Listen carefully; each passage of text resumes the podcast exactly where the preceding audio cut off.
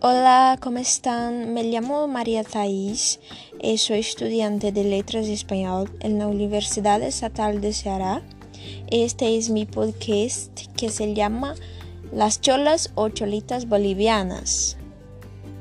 Las cholas representan el mestizaje presente en América Latina y principalmente en Bolivia y Perú. Estas mujeres fuertes tienen características interesantes que las diferencian y forman su identidad. Algunas características están en su vestimenta, que comienzan en el proceso inicial de mestizaje.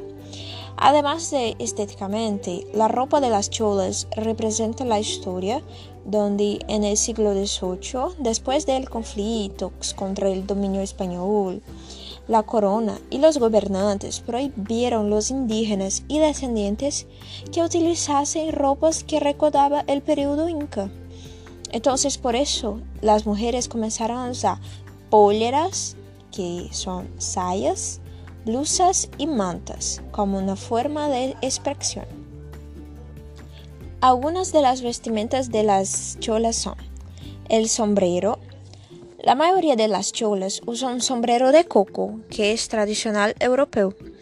Algunos bolivianos dicen que es por inspiración de los ingleses que trabajaron en los ferrocarriles y mineración en Bolivia. Blusa o chaquetilla. Estas prendas traen variaciones regionales.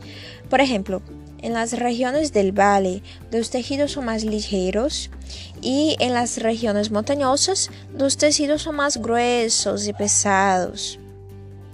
Las blusas también varían para cada ocasión. En el día a día son más sencillas y en las de fiesta tiene bordados, destellos y mucho color. Póleras. Las sayas de las cholas se llaman pólera la mayoría son anchos y plisados. En diferentes regiones pueden ser más grandes o más pequeños. También usan en aguas para que las poleras se hagan más grandes y de colores variados según la región y el clima. Algo importante que a las chulas también se les llama mujeres de poleras, para evitar el racismo en la palabra chula. Ah, Thais, ¿por qué tiene este prejuicio en esa palabra chola? Bueno, es un asunto muy antiguo y es por casas regionales y también de pueblos. Los collas es como son llamados los indígenas andinos de pueblo quechua y aymara, que son los pueblos indígenas más presentes en Bolivia.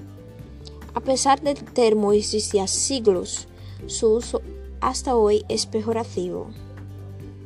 Los occidentalizados son más blancos y más ricos, moradores de regiones como Santa Cruz de la Sierra, que es la segunda capital de Bolivia, son los cambas, que no tienen tantos tracios indígenas y son más blancos y de ojos claros, por ejemplo. Mas algunos vestimentas de las cholas son los zapatos. Las cholas usan botas o botinas con cordones o sandalias de tacón bajo. Ahí depende de la edad y de la, de la región que viven o trabajan.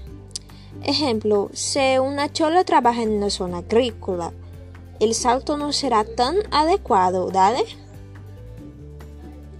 Las mantas de las cholas se usan en los hombros, son hechas con detalles de macramé que es una técnica de tejido que se asemeja al crochet.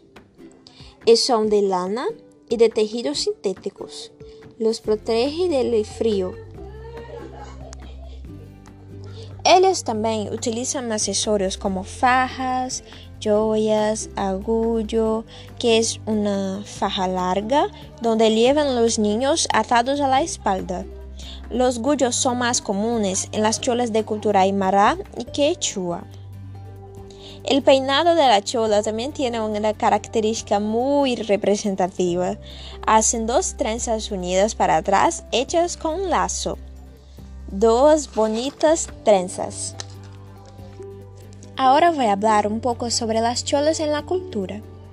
Debido al racismo que sufren estas mujeres por sus descendencias, como yo ya he dicho, la ropa de las cholas se ha convertido en una forma de reivindicación y resistencia en la cultura, como por ejemplo provocar debates y luchas sociales, especialmente por la igualdad de derechos y oportunidades.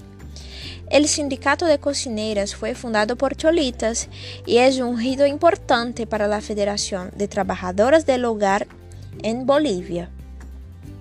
Están ocupando también espacios donde antes no tenían voz. Antes las cholas solo se veían en la agricultura, en el campo, en casa y ahora ocupan espacios importantes en las grandes empresas, en la política, en el deporte, en la lucha libre, etc. Ahora un poco de las cholas en las luchas libres. Las cholas se incluyeron en esta práctica a mediados de la década de 2000 siendo una práctica muy popular en el país.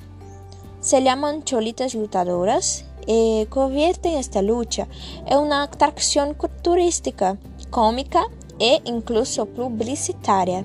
Entonces, muchas cholitas que venían del campo para la ciudad no tenían una fuente de renta. Entonces, era una de las maneras que ellas podían conseguir dinero, ¿sí? luchando y utilizando estas formas como un trabajo como cualquier otro. Ahora, un asunto poco comentado es el andinismo. Recientemente, en 2015, un grupo de cholitas que trabajaban en turismo decidieron unirse a un grupo de guías guías turísticos que llevan las personas, los turistas para conocer los puntos en Bolivia, ¿sí? Y se formaron un grupo de montañismo. Se llaman cholitas alpinistas y llevan historias de ascensos a montañas de más de 6.000 metros.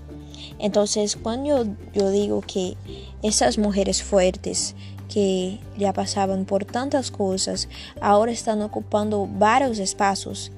Es muy verdad. Es la resistencia de la mujer en cultura, en el propio país, en las profesiones, ¿sí?